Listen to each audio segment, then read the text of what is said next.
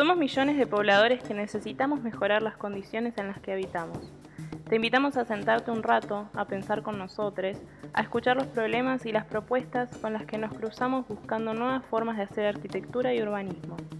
Somos Proyecto Habitar y este es el podcast que un grupo de estudiantes y profesionales queremos armar para encontrarnos con vos y con las otras miles de personas que están pensando esto.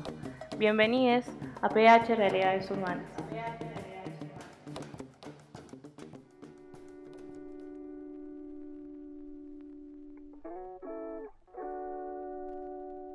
Buenas tardes a todos y bienvenidos. Comenzamos con un nuevo capítulo de PH Realidades Urbanas. Espero que estén todos bien, cuidándose y que se puedan tomar este recredito con nosotras. Yo soy Aus y estoy acá con Flor.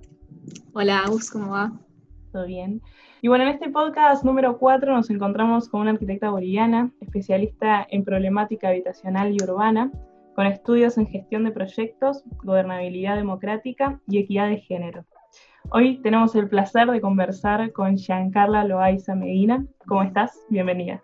Hola, buen día. Mil gracias por la invitación. Aquí con mucha expectativa por la entrevista y deseosa de, de poder transmitir mis experiencias, mis eh, conocimientos y sobre todo eh, poder transmitir lo que va pasando aquí en mi país. Bueno, en, un principio queremos saber, nada, que nos cuentes algo sobre vos, eh, algo que quieras difundir de quién es Giancarla, ¿Por qué estudiaste arquitectura y qué te incentivó a especializarte en la problemática habitacional y urbana? Bueno, como, como lo mencionaron, soy de formación arquitecta. Eh, llevo como casi 18 años, creo, de, de experiencia laboral. Y cuando yo inicié arquitectura fue por, esa, por ese amor al, al diseño y a la construcción inicialmente que fue suplantado por un otro amor que era la problemática habitacional en el último año de formación de arquitectura, que fue recién el año donde eh, en la universidad habíamos entrado a trabajar este tema con fuerza y vi que era mucho más desafiante que otros proyectos que parecían de mayor envergadura. Entonces, además, con un contenido social y político muy fuerte, que fue lo que me animó a tomar este otro rumbo en, en mi carrera. Y es algo que, mm, si bien eh, no en universidad no tiene un peso muy fuerte en lo formativo, ya de manera autodidacta me he ido formando y en el camino y en el rumbo laboral. Clarísimo, está genial. En tu experiencia también eh, has orientado el trabajo hacia la formulación de antecedentes que acompañan las bases eh, de respaldo al derecho al suelo, vivienda y ciudad en el marco de, igualdad de oportunidades. Eh, es decir, que lo vinculaste también con esto de la normativa de leyes. Queríamos saber qué te incentivó a abordar ese trabajo, por qué te pareció relevante promover transformaciones en normas y leyes eh, como vinculando también el, área de la gestión de esta, esta problemática habitacional. Sí, yo, yo, tuve la gran suerte de que mis inicios eh, laborales coincidieron con un momento importante. Bueno, más unos cuatro años después de que yo había iniciado eh, mis primeras armas de trabajo, se da el proceso constituyente en Bolivia y con ello la oportunidad de trabajar eh, en incidencia política en una organización en la que estaba trabajando en ese momento llamada Red Nacional de Asentamientos Humanos RENACE. Esta red de instituciones eh, dedicadas a la problemática habitacional decide incidir para la constitucionalización del derecho humano a la vivienda y es ahí que yo empiezo a trabajar en esta área por primera vez y a eh, desarrollar herramientas también para luego poder replicarlas en, unas, en luchas posteriores. ¿no? Eh, este proceso fue sumamente interesante, participamos instituciones y organizaciones y tuve la gran oportunidad de ser parte del equipo que redactaba la propuesta, pero también del equipo que hacía toda la parte de lobby y cabildeo, eh, de convencimiento a tanto oficialistas y opositores para que el derecho a la vivienda sea considerado en la constitución política del Estado. Lo logramos y con este logro vienen desafíos mayores que tienen que ver cómo eso ahora se operacionalizaba y eh, considerando un marco normativo totalmente débil en Bolivia y un marco institucional también bastante complejo. Además, cabe mencionar que junto con la Constitución, eh, de la mano venía la ley em, de autonomías, que implicaba también el repensar cómo ahora la vivienda se atendía desde los diferentes niveles de gestión, ¿no? Entonces, todo eso implicó un escenario propicio para eh, las, eh, siguientes luchas que se han desarrollado. En esta red y en otras organizaciones donde he tenido la oportunidad de trabajar, eh, también con el tema de la incidencia en todo lo que ha sido el, los derechos de la mujer y suelo, en la ley de regularización del derecho propietario, el reconocimiento de las cooperativas de vivienda por ayuda mutua eh, dentro del decreto reglamentario de la Ley General de Cooperativas, así como el derecho de las mujeres y otras eh, propuestas políticas más que se han ido impulsando desde el 2009 hasta la fecha. Clarísimo, es súper interesante el recorrido eh, y la vinculación que hiciste entre, entre, todas estas disciplinas que parecen separadas, ¿no? Pero lograste como combinarlas en tu experiencia y, al final hacer prácticas transformadores, ¿no? Em, sí, está bueno porque mm, toma también como roles de que generalmente un arquitecto no hace y está bueno cómo lo hablas desde el amor y desde, desde, el reconocimiento de que eso te llamó la atención y que decidiste hacerlo. Eso está muy bueno también. Sí, creo que ha sido muy interesante también el, eh, aquellos elementos que se constituían en, grandes retos, en, aquellos, en aquellas luchas que muchas veces no son coincidentes con muchos actores y mucho menos actores políticos. Por ejemplo, el hablar de derechos de la mujer al suelo, derechos de, la mujer a la, vivienda o a la ciudad, cuando el concepto de equidad no está bien entendido y cuando hay mucha resistencia, incluso de parte de las mujeres. Entonces, eh, también el tema de propiedad activa, cuando de las cooperativas de vivienda por ayuda mutua, cuando hay una resistencia muy fuerte y hay una, em, una defensa muy fuerte a la propiedad privada, ¿no?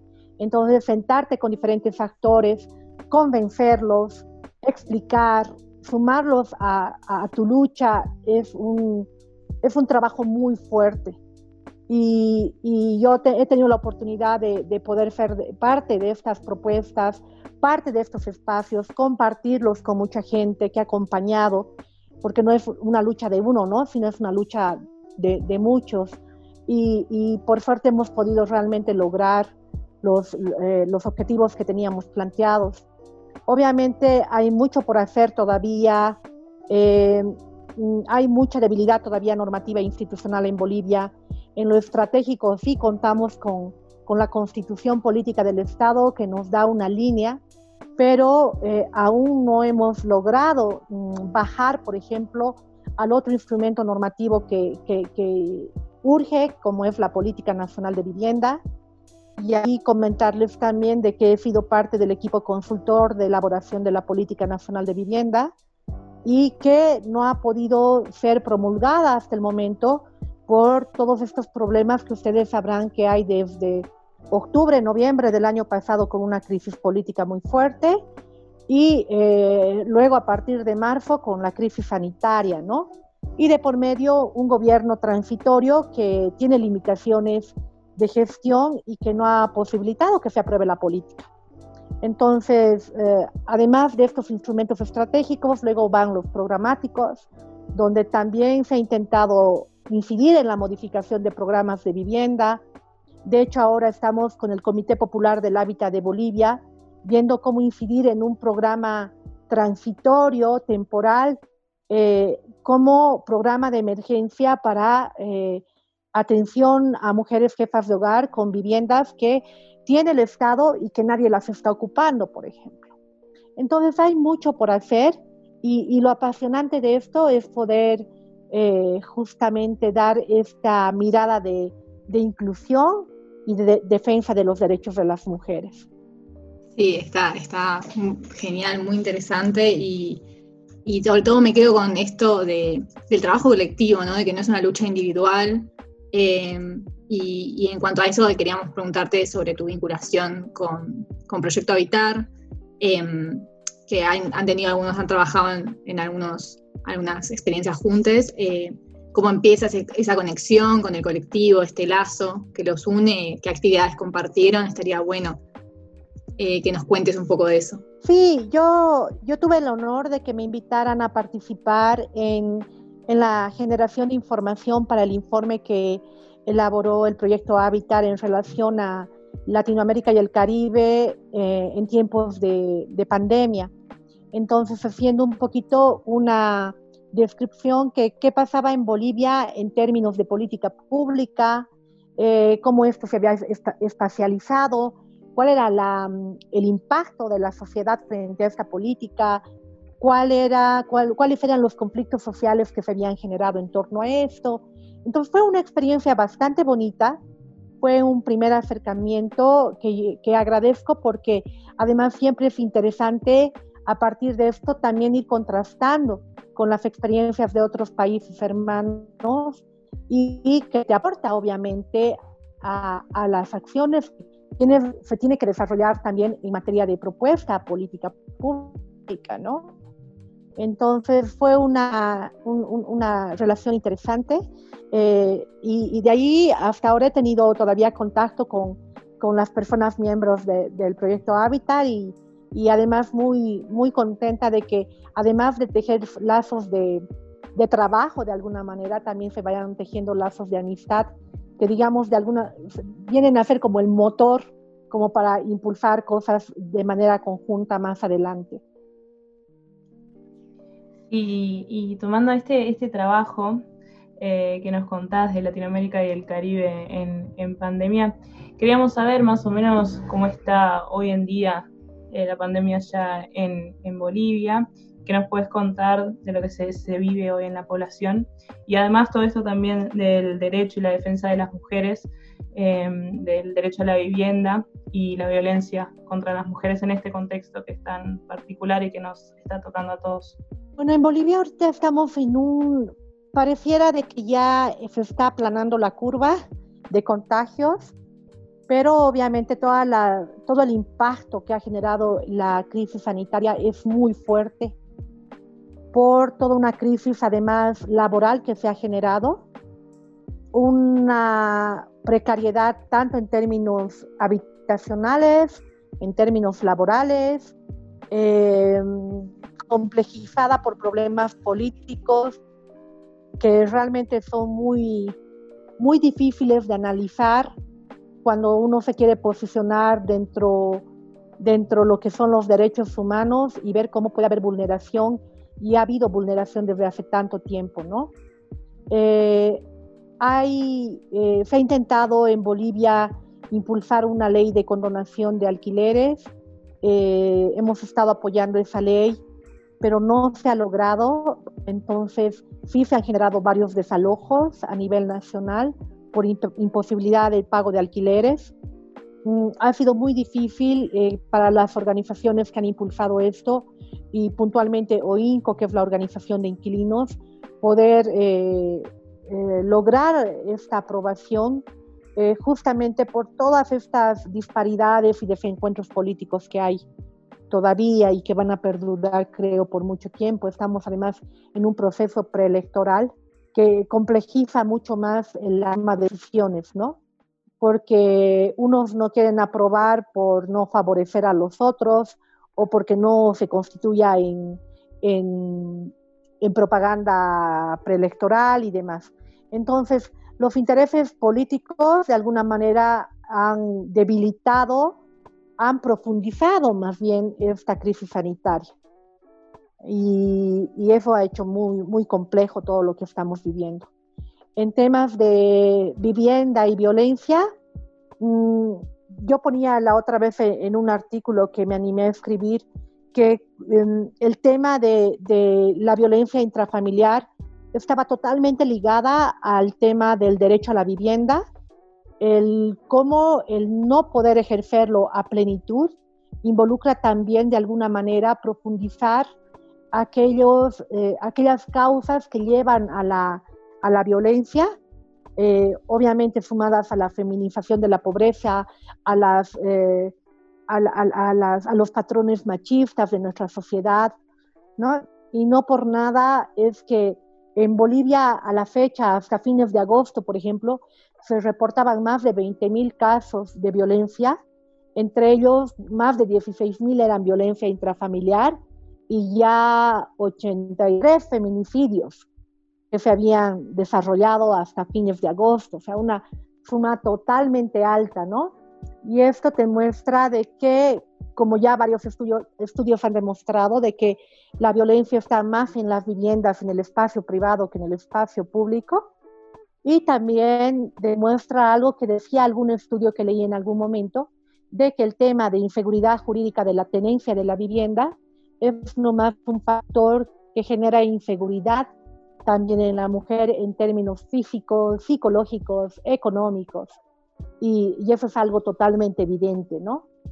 Y, y, bueno, así vamos con ese tema. Por eso también la necesidad de ver cómo vamos desarrollando, impulsando este programa de emergencia de vivienda para las mujeres eh, en el contexto sanitario, porque han habido muchos desalojos y la mayor parte de ellas son de mujeres solas, mujeres eh, con hijos y mujeres jefas de hogar que por alguna razón están siendo el pilar de sus familias. Nos gustaría que nos expliques un poco más de esto que, que nos contabas sobre el artículo que te animaste a escribir, sobre este linkeo que haces, este link sobre el derecho a la vivienda y la violencia en la mujer. Creo que eso es muy interesante que, que nos podrías contar un poco más, que nos interesa. Sí, mi, este artículo surge a partir de esta visibilización de los diversos problemas habitacionales urbanos que se generan a partir de la crisis sanitaria y totalmente vinculados con lo que es el no ejercicio del derecho a la vivienda adecuada. Entonces ahí surgen varios problemas, pero que de repente la población no los eh, asume como un no ejercicio de este derecho, porque siempre se han hablado de ellos, pero que no se entiende que parte de la integralidad de esta adecuación que es su derecho a vivir. De ahí que eh, se visibiliza mucho el problema de acceso a servicios básicos, entre ellos el tema de acceso a agua, con grandes consecuencias para el problema sanitario, el tema de acceso a servicios eh, como el Internet, frente a una realidad que nos va exigiendo de que tenemos que trabajar desde casa y además estudiar desde casa. Y eh, pone a la mujer en un punto donde ella es responsable de todas estas tareas para eh, que podamos realmente tener estos servicios, de todas estas tareas además que, recargan a la mujer sobre las tareas que, que usualmente tienen la cotidianeidad y que aportan nomás a esta violencia intrafamiliar que se van generando a nivel de, mi ciudad, de Bolivia y de Latinoamérica entera. Entonces, en Bolivia ya se estaba mostrando el incremento de muchos casos de violencia contra la mujer, violencia contra los niños también, y eh, había, se habían incrementado fuertemente en la época de cuarentena. Queda la inquietud de hacer una investigación más detallada para reforzar realmente demostrar qué es lo que pasa en el caso boliviano con este tema, pero con seguridad hay una íntima relación entre estos factores. Sí, sí, en cuanto a lo que contás, la verdad, eh, esta relación tan estrecha entre, entre esta violencia intrafamiliar y el derecho a la vivienda, ¿no? Que, que creo que está bueno invitar a reflexionar a, todo oyente a, a, esta, vinculación, ¿no? Que, que vos contaste tan claramente eh, y que es súper valiosa. Eh, nosotros en general solemos eh, cerrar con una pregunta em, como medio eh, general sobre eh, las perspectivas de trabajo, de cuáles son las ideas que entendés como valiosas y que te gustaría que se universalicen, y cuál es para vos la ciudad deseada, la ciudad con la que soñás, que te parecería como ideal. Em, es medio utópica, pero está bueno a veces como dejar espacio para, para eh, el ideal que pretendemos de una ciudad, como creías que sería más justa. Sí, en mi país se ha vuelto aún más utópico, ¿no? Aunque yo sé que la realidad latinoamericana es bastante similar, pero yo siento que en Bolivia el, el tema político partidario nos está haciendo mucho daño. No digo lo político porque lo político es hermoso, pero sí lo partidario. Y el, el tema de corrupción también ha sido y es muy fuerte en el país. Eh, así como decía un meme que leía por ahí, decía que se demuestra de que eh, la, la, corrupción había sido ambidiestra, ¿no? Porque realmente es así. Penosamente en Bolivia es muestra clara de que no importa dónde tengas el corazón, izquierda o derecha, pero la billetera está nomás en la derecha.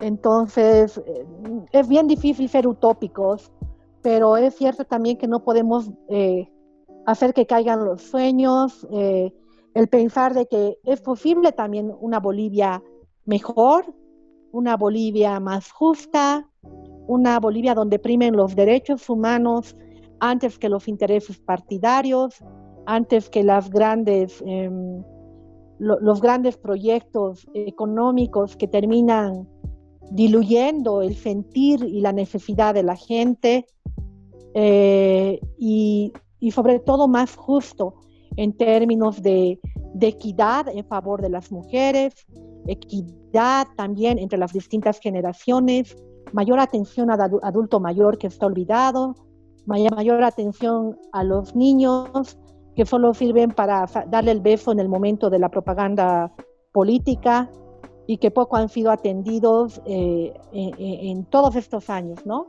Y cuando digo es todos estos años, me remonto desde hace unos 20 años, 25 años, que no siento que las respuestas gubernamentales sean suficientes, que sí han habido buenas prácticas, sí, buenas intenciones con seguridad, pero que todo esto ha sido mm, corrompido también y ha habido un desencuentro entre el discurso, entre la práctica, y creo que ese es un, gran pecado de, lo que es la gestión gubernamental, ¿no?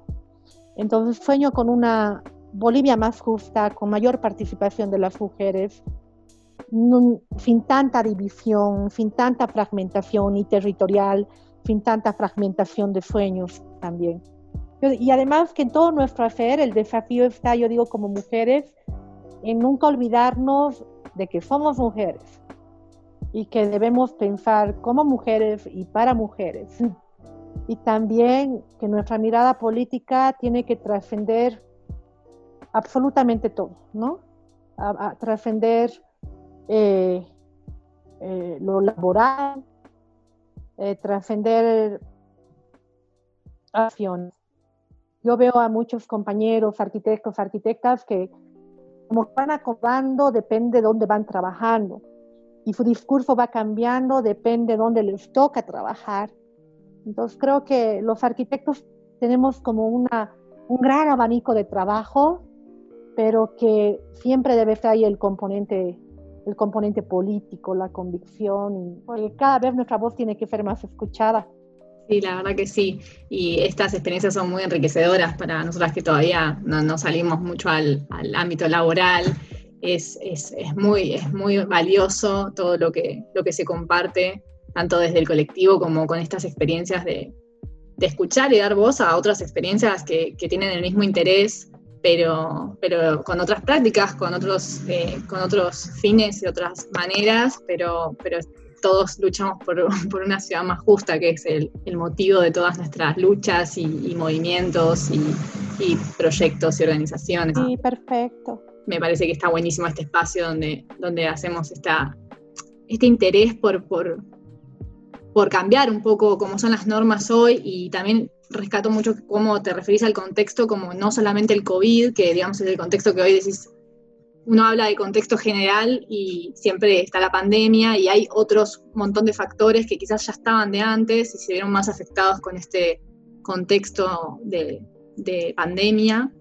Eh, Y la verdad nos quedamos con esto que nos contás de una ciudad más justa, en equidad y, sin fragmentación, eh, que me parece que es el ideal de, toda ciudad. Eh, así que esperamos que, que, así sea, ¿no? Queríamos agradecerte por el tiempo, por dejarnos conocerte mejor. Espero que la hayas pasado bien. Muchas gracias, fue un abrazo. Otro enorme para vos. Chao, gracias. Chao, nos vemos.